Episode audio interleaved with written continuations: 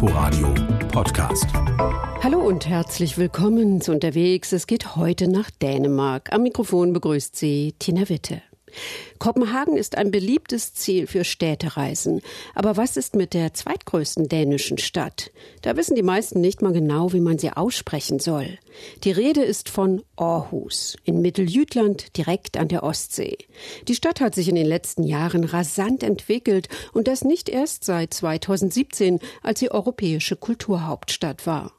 Es gibt neue Stadtteile mit innovativen Architekturprojekten, aber gleichzeitig wird auch die mehr als 1000 Jahre alte Geschichte bewahrt. Eine Pferdekutsche fährt über das Kopfsteinpflaster von Den Gamblebü. Die alte Stadt ist eines der zahlreichen Museen in Aarhus, die richtig Spaß machen. Die alte Stadt ist eine Zeitreise. Wir haben hier verschiedene Bezirke aus den Jahren 1864, 1927 und dann auch 1974. Was ist die alte Stadt? Sie war tatsächlich das erste Open-Air-Museum auf der Welt, das städtische Geschichte darstellt. Jedes Jahr haben wir über eine halbe Million Besucher. 20 Prozent davon kommen aus dem Ausland. Ja, wir sind sehr stolz drauf. Yeah, so we are very proud of that. Hm? Sagt Museumsmitarbeiter Gorm Runge. Die Häuser hier sind aus allen Teilen Dänemarks. Sie sollten abgerissen werden und wären verloren gegangen. Stattdessen wurden sie hierher gebracht und wieder aufgebaut. The real houses, so to speak. Besucher können durch die Straßen und Höfe schlendern und in den Häusern und Wohnungen im Leben fremder Menschen im Jahr 1864 stöbern. Große und kleine Fachwerkhäuser bewohnt von Handwerkern, Bauern und Kaufleuten. Im Innern sieht es so aus, als wenn die Bewohner ihre Räume gerade nur kurz verlassen hätten. Bei der Kaufmannsfamilie stehen die halbvollen Likörgläser noch auf dem Tisch. Der Kuchen ist noch nicht ganz aufgegessen. Nebenan im Laden wird ganz real Lakritz verkauft verkauft. Im Bauernhaus gegenüber läuft der Knecht gerade über den Hof, um Brennholz zu holen. Die Hausherren stehen in historischen Kostümen in der Küche, bieten Besuchern frisch gebackenes an und erzählen ihre Geschichte. Es ist ein lebendiges Museum. Eigentlich wollen wir die Geschichte von ganz normalen Menschen in ihren Häusern und Wohnungen erzählen. Aber wir machen eine Ausnahme. Wir haben einen sehr bekannten Menschen, der in dem Haus da drüben ein- und ausging.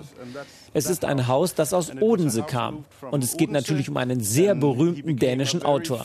Na, erraten Sie, wer das ist? Natürlich. Hans Christian Andersen. In diesem Haus machte er die erste Bekanntschaft mit Poesie und Literatur. Lassen Sie uns mal reinschauen. Welcome in 1864. Klein und dunkel ist es innen. Ein Wohnzimmer, ein Schlafzimmer und eine Küche. Im Hof gackern die Hühner. Diese kleinen Häuser stammen aus dem 18. Jahrhundert als Stiftung für Pfarrerswitwen und alleinstehende Frauen. Sie befanden sich in Odense auf Fünen, gegenüber vom Elternhaus des Märchenerzählers Hans Christian Andersen. In seiner Autobiografie das Märchen meines Lebens, schreibt er. In unserer Nachbarschaft wohnte die Pfarrerswitwe Madame Bunkeflott mit ihrer Schwägerin. Die beiden öffneten mir die Tür zu ihrem Herzen und ihrem Zuhause, und ich verbrachte den größten Teil des Tages bei ihnen. Es war der erste Ort mit Bildung, in dem ich ein Zuhause fand. Und weil es, wie gesagt, ein lebendiges Museum ist, können hier Besucher vor allem in den Sommermonaten eine Pfarrerswitwe treffen, die über das Leben im Stift berichtet. Gleich um die Ecke liegt der sogenannte Renaissancehof, ein imposantes Fachwerkhaus mit mächtigen Eichenbalken, erbaut schon Ende des 16. Jahrhunderts, irgendwann abgerissen und hier wieder aufgebaut. Heute finden im Haus museumspädagogische Veranstaltungen statt, erzählt Gorm Runge. To let school children experience how a school day in 1864 was. Wir nutzen das jetzt, um Schulkinder ausprobieren zu lassen, wie so ein Schultag im Jahr 1864 aussah. Jedes Jahr kommen tausende dänische Schulkinder hierher und erleben dann, wie viel härter und strenger so ein Schultag zu dieser Zeit war. Ja, da waren schon einige Kinder sehr erschrocken. Yeah, some children get a shock. Yeah. Für mich am unterhaltsamsten war ein Häuserblock aus der jüngsten Vergangenheit, also relativ jedenfalls. Eine Zeit, die auch ich noch mitbekommen habe. 1974.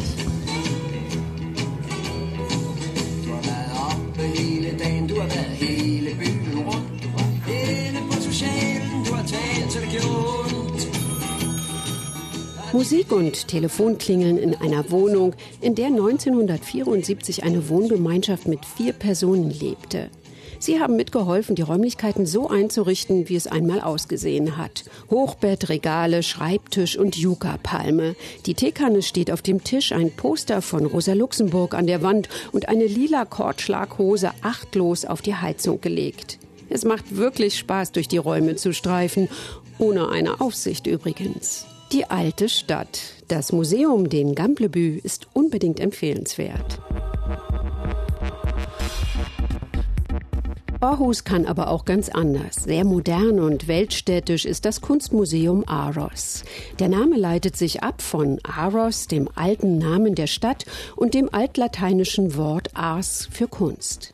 Das Gebäude ist ein schlichter Backsteinquader im Stadtzentrum mit einer Regenbogeninstallation auf dem Dach, die schon von weitem sichtbar ist. Ein langer Steg bringt die Besucher in das lichtdurchflutete Innere.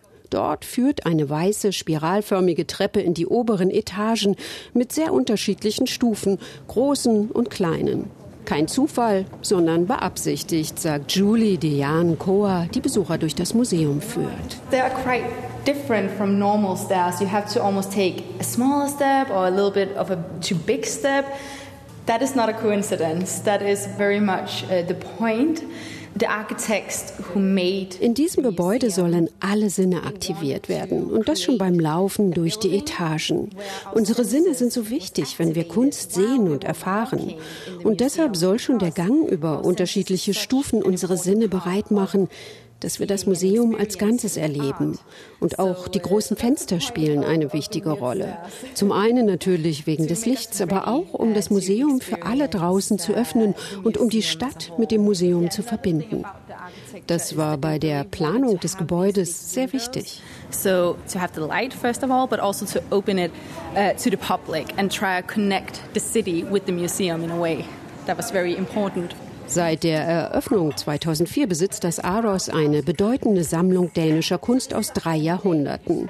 Aber der Schwerpunkt liegt auf der zeitgenössischen Kunst.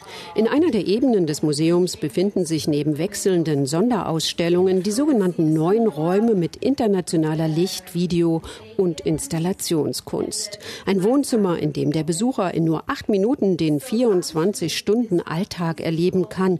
Ein verlassener Nachtclub nach einer rauschenden Party. Eine ganz besondere Attraktion ist die Skulptur Boy. Ein fast fünf Meter hoher und 500 Kilogramm schwerer hockender Junge in einem Raum mit vielen Spiegeln. He is made by an Australian artist called Ron Mueck.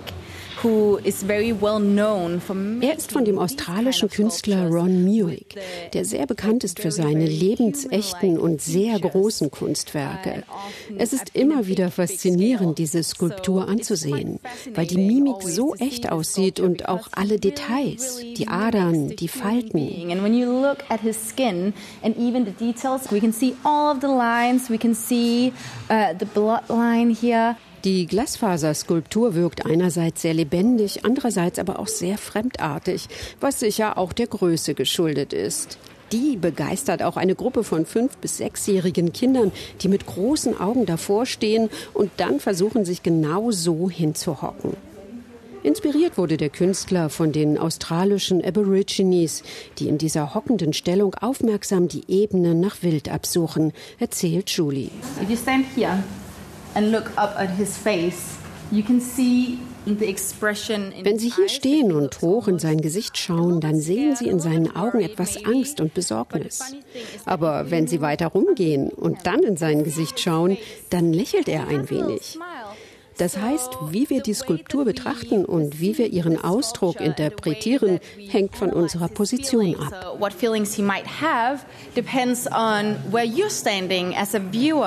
Um Perspektivwechsel geht es auch bei der Regenbogeninstallation, die in 50 Meter Höhe auf dem Dach des Kunstmuseums schwebt. Your Rainbow Panorama. Vom dänisch-isländischen Künstler Olafur Eliasson ist ein 150 Meter langer kreisrunder Laufsteg mit buntem Glas in den Regenbogenfarben an beiden Seiten. Aus seinem Innern hat man mal einen blauen, gelben oder roten Blick auf die Stadt Aarhus. Besonders schön ist es, wenn man aus den kühlen Farben Blau und Grün in die warmen Sonnenuntergangstöne geht. Auch die Temperatur verändert sich. Das Regenbogenpanorama ist zu einem Markenzeichen für das Kunstmuseum geworden, weit sichtbar auch in der Nacht. Aarhus erscheint nicht nur durch den Farbenkreis sehr bunt, auch die Bewohner tragen dazu bei. Knapp 280.000 sind es, Tendenz steigend. Davon sind ungefähr 60.000 Studenten.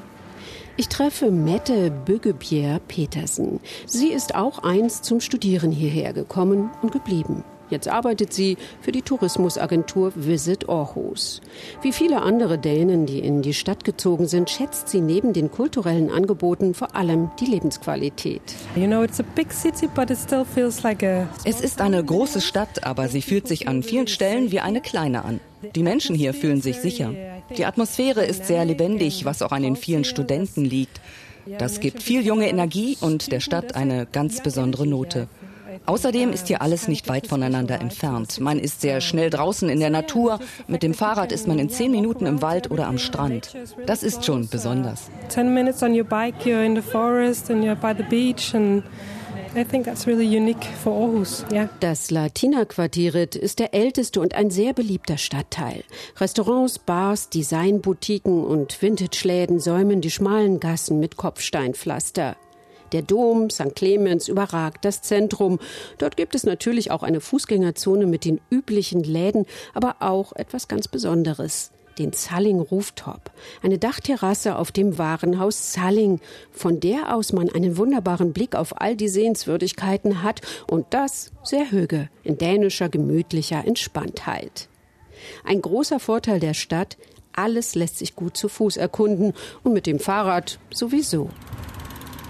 Ich radle mit Mette zum alten Hafen. Mit dem Umzug des Containerhafens an eine andere Stelle bekam die Stadt plötzlich große Flächen, die sie nun für die Entwicklung neuer Stadtquartiere und Großprojekte nutzt. Früher kam niemand hierher, erzählt Mette.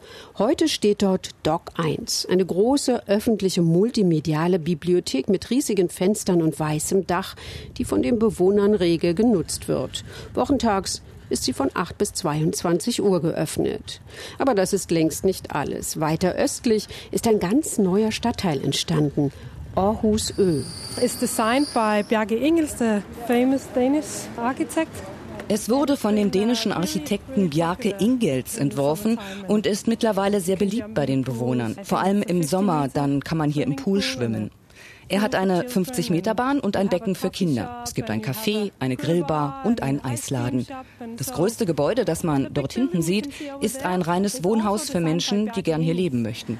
And it's a residential building, so it's purely apartments for people who's gonna live here. Rote und sandfarbene Backsteingebäude sind hier in den letzten Jahren entstanden. Dazwischen verlaufen kleine Kanäle. Aus allem sticht Isbjerg hervor, das Architekturprojekt Eisberg. Es ist ein weißer Apartmentkomplex mit vielen Schrägen und Spitzen, die wie aufeinander geschobenes Eis aussehen. Von den Balkonen mit aquamarinfarbenen Glasbrüstungen hat jeder Bewohner Aussicht auf das Meer. Aber wer kann sich das leisten? frage ich Mette.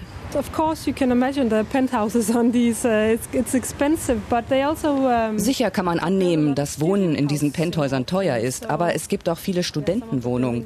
Es sollte von vornherein eine soziale Mischung geben mit teuren Apartments, aber auch mit welchen für Studenten. That is not only going to be expensive housing, but they're also going to they're to have students uh, living in the area. An Tagen mit gutem Wetter ist im neuen Stadtviertel richtig viel los.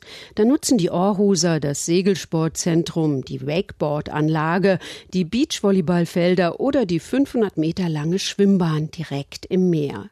Andere kommen zum Angeln her. Vor kurzem hat Aarhus Ö auch noch einen Aussichtsturm erhalten, von dem man einen 360-Grad-Blick auf die Stadt und die Bucht hat. Aarhus ist eine Stadt im Aufbruch, die gerne aus dem Schatten von Kopenhagen treten möchte. Deshalb der Tipp für die Planung ihrer nächsten Städtereise es muss ja nicht immer die dänische Hauptstadt sein. Mit dem Zug fährt man von Berlin Hauptbahnhof bis Aarhus rund sieben Stunden, wenn alles gut geht. Das war unterwegs. Sie können diese Sendung als Podcast in der ARD Audiothek und bei Apple Podcasts abonnieren. Wir hören uns in der nächsten Woche wieder. Danke fürs Zuhören. Am Mikrofon verabschiedet sich Tina Witte. Inforadio Podcast.